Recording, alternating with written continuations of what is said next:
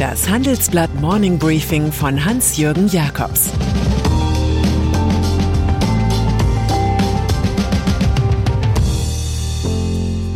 Guten Morgen allerseits. Heute ist Dienstag, der 23. November. Und das sind unsere Themen. Die Impfsprüche des Jens Spahn. Die Angst vor dem Lockdown ist zurück. Was tun gegen 6% Inflation? Jens Spahn. Ist der Ruf erst ruiniert, lebt es sich ganz ungeniert. Nach diesem Motto handelt immer noch Gesundheitsminister Jens Spahn. Dessen Track Record im Amt ist inzwischen partiell ein Dreck Record. Eine Bewerbung für den CDU-Parteivorsitz kommt so nicht mehr in Frage. Doch es gilt in diesem Fall auch, je größer die Not, desto flotter die Sprüche. Gestern haute der Christdemokrat gleich zwei heraus. Er sei sich sicher, dass am Ende dieses Winters jeder in Deutschland geimpft, genesen oder gestorben sein werde, tönte Spahn. Damit schaffte er es sogar in die internationale Presse. Sein zweiter Spruch, bei dem er sich auf Ärzte berief, lautete BioNTech ist der Mercedes, Moderna der Rolls-Royce. Damit konnte Spahn allerdings weder Mediziner noch die 16 Bundesländer begeistern. Die wandten sich unisono gegen Spahns Idee einer Deckelung des BioNTech-Vakzins. Ich vermute, es wird sich derzeit keiner im Land mit der Behauptung finden lassen, Jens Spahn sei der Jaguar der Politik. Impfpflicht. Es ist seltsam ruhig in diesen Tagen in Deutschland. Es ist die Ruhe vor dem Sturm. Ein Wort zirkuliert durch die Stuben, das von der Impfpflicht. Winfried Kretschmann benutzt es genauso wie Markus Söder. Doch weil diese Maßnahme angesichts der kritischen Corona-Werte kaum weiterhelfen würde, ist ein zweites Wort zurück, das des Lockdowns, verbal vorbereitet von Angela Merkel. Sie verkündete im CDU-Vorstand, die bisherigen Corona-Regeln reichten nicht aus. Die 2G- und 3G-Ideen der Ampelparteien seien nicht genug. Österreich, Landkreise in Oberbayern und Sachsen sowie bald wohl Teile Thüringens sind erste Nullbewegungszonen. Wenn es so weitergeht, werden auch jene knapp 70 Prozent der Deutschen, die geimpft sind, einen Großteil ihrer Freiheitsrechte einbüßen. Weil sich zu wenige impfen lassen, ist de facto das Grundgesetz für alle außer Kraft gesetzt. Wenn jemand ein aktuelles Beispiel für Moral Hazard sucht, findet er es hier. Markus Anfang. Womöglich der prominenteste moralische Spitzbube in Sachen Impfen ist Markus Anfang. Der 47-Jährige war bis vor kurzem noch Fußballtrainer bei Werder Bremen. Er steht im Verdacht, einen gefälschten Impfpass zu haben. Die Staatsanwaltschaft liefert nun harte Indizien dafür. Danach soll Anfang nicht, wie behauptet, in Köln geimpft worden sein. Weder seine Personalien noch die fragliche Chargennummer seien im System des Kölner Impfzentrums vorhanden. Auch der Kontrollausschuss des Deutschen Fußballbundes DFB ermittelt. Wegen der Untersuchung war Anfang am Sonnabend wenige Stunden vor dem Bremer Heimspiel gegen Schalke 04 zurückgetreten. Wie heißt es so schön in den Bremer Stadtmusikanten? Hier geht es einem an den Kragen. Und guter Rat ist teuer. Geldpolitik. Die Ökonomen Volker Wieland und Marcel Fratscher gelten als Vertreter unterschiedlicher ökonomischer Schulen. Wieland ist eher konservativ, Fratscher eher sozialdemokratisch. Aber wenn es um die Gefahren der Inflation geht, sind sich beide im Handelsblattgespräch einig. Sie betonen, dass spätestens mittelfristig die Zeit der laxen Geldpolitik ein Ende finden muss. Immerhin prognostiziert die Bundesbank für November schon knapp 6 Prozent Teuerungsrate. Der Wirtschaftsweise Wieland analysiert, dass neben Knappheiten und allgemeinen Nachfrageverschiebungen eben auch das allgemeine Preisniveau steigt.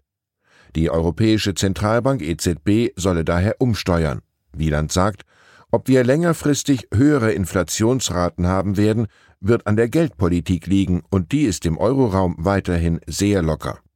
Für Fratscher, Präsident des Deutschen Instituts für Wirtschaftsforschung dagegen, sind die Inflationswerte erstmal kein Grund zur Sorge.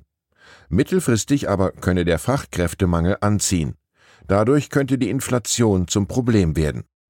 Deshalb sagt auch Fratscher, die EZB müsse den Ausstieg aus ihrer lockeren Geldpolitik vorbereiten. Die Weisheit der Ökonomen wird auf die Angst der Politik vor einem Crash durch höhere Zinsen treffen.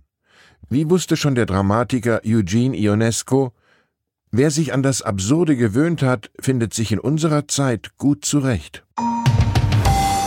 US-Notenbank Wir sehen eine trabende Inflation, die zur galoppierenden wird. In den USA schürt das Sorgen und führt dazu, dass an der Spitze der Notenbank Fed alles beim Alten bleibt. Präsident Joe Biden verzichtete darauf, seine demokratische Parteifreundin Lyle Brainard ins Amt zu hieven. Sie wurde nur zur Vizechefin ernannt. Der Republikaner Jerome Powell bleibt vier weitere Jahre lang oberster Kämpfer gegen die Geldentwertung. Das dürfte früher als in Europa zu höheren Zinsen führen. Die Märkte atmen auf. Powell habe in einer unglaublich herausfordernden Zeit stabile Führung bewiesen, lobte Biden. Er nannte den wirtschaftlichen Einbruch und Donald Trumps Angriffe auf die Unabhängigkeit der Fed. Mein Fazit, die Zeiten sind so bewegt, dass sich der Mann im Weißen Haus derzeit nur nach einem sehnt, Kontinuität, nicht noch mehr Trouble. Rohstoffe. Vom Kohlebergbau haben wir uns gerade verabschiedet und dem letzten Steiger sein Lied gesungen. Aber ausgerechnet der Green Deal für ein besseres Klima könnte eine Renaissance der Kumpel bringen. Wir sollten unsere Klimapolitik auch industriepolitisch angehen, sagt die Europaabgeordnete Hildegard Bentele. Heute stimmt die CDU-Politikerin mit ihren Kollegen im Europaparlament über eine neue Strategie ab. Danach sollen künftig mehr Rohstoffe aus der EU und Partnerländern genutzt werden. So will Europa sich aus der Abhängigkeit von Ländern wie China befreien. Die Volksrepublik beherrscht zum Beispiel die wichtigen Stoffe seltene Erden, Magnesium und Wismut. Bei 19 von 30 relevanten Basisstoffen ist China Hauptlieferant. Doch bislang patzte die EU bei dem Zukunftsthema und verweigert einem wichtigen Phosphattagebau in Norwegen die Finanzierung. Michael Wurmser, Gründer der Tagebaumutterfirma Norge Mining, beschwert sich denn auch. Die EU-Kommission scheint für Rohstoffprojekte in Europa noch nicht vorbereitet oder interessiert zu sein, sagt er. Wirecard Hätte das Handelsblatt nicht den Wambach-Report zum untergegangenen Wirecard-Konzern veröffentlicht, wäre noch heute geheim, wo die Wirtschaftsprüfer von EY bei Wirecard kniffen oder nicht richtig hinschauten. Nun wehrt sich die Firma, die mal Ernst Young war, juristisch. Sie hat Strafanzeige gegen Unbekannt erstattet. Bestraft werden soll die Weitergabe des Berichts, die zur Veröffentlichung führte. Das Protokoll des Versagens, so lautete damals unsere Überschrift, wird vermutlich länger und länger. Tagesthema Corona. In Dresden, München und Nürnberg wurden Weihnachtsmärkte abgesagt. In Berlin, Frankfurt und Köln sind sie geöffnet. Mancherorts gilt 2G, woanders 3G, manchmal 2G plus. Angesichts dieses Regelchaos möchten wir gerne von Ihnen wissen, ist es angebracht, dass in diesem Winter Weihnachtsmärkte stattfinden? Welche Auflagen sollten dort gelten und werden Sie selbst einen solchen Markt besuchen? Schreiben Sie uns Ihre Meinung in fünf Sätzen an forum.handelsblatt.com. Ausgewählte Beiträge veröffentlichen wir mit Namensnennung am Donnerstag gedruckt und online. Und dann ist da noch ein Manuskript des Physikgenies Albert Einstein, mit dem er seine Relativitätstheorie vorbereitete. Es wird am heutigen Dienstag in Paris von den Auktionshäusern Christie's und Agut versteigert. Der Schätzpreis liegt bei zwei bis drei Millionen Euro. Bereits im Mai war ein Einstein-Brief mit seiner berühmten Formel E ist gleich mc Quadrat für 1,2 Millionen Dollar weggegangen.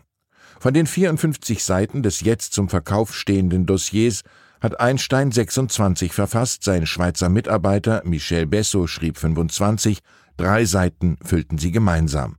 Es handelt sich, so die Veranstalter, ohne Zweifel um das wertvollste Einstein-Manuskript, das je auf einer Auktion angeboten wurde. Auch als Aphoristiker war der Wissenschaftler übrigens stark. Wenn die Menschen nur über das sprechen, was sie begreifen, dann würde es sehr still auf der Welt sein, musste Einstein. Ich wünsche Ihnen einen gesprächsstarken Tag mit vielen Erkenntnissen. Es grüßt Sie herzlich Ihr Hans-Jürgen Jakobs. Das war das Handelsblatt Morning Briefing von Hans-Jürgen Jakobs, gesprochen von Peter Hofmann.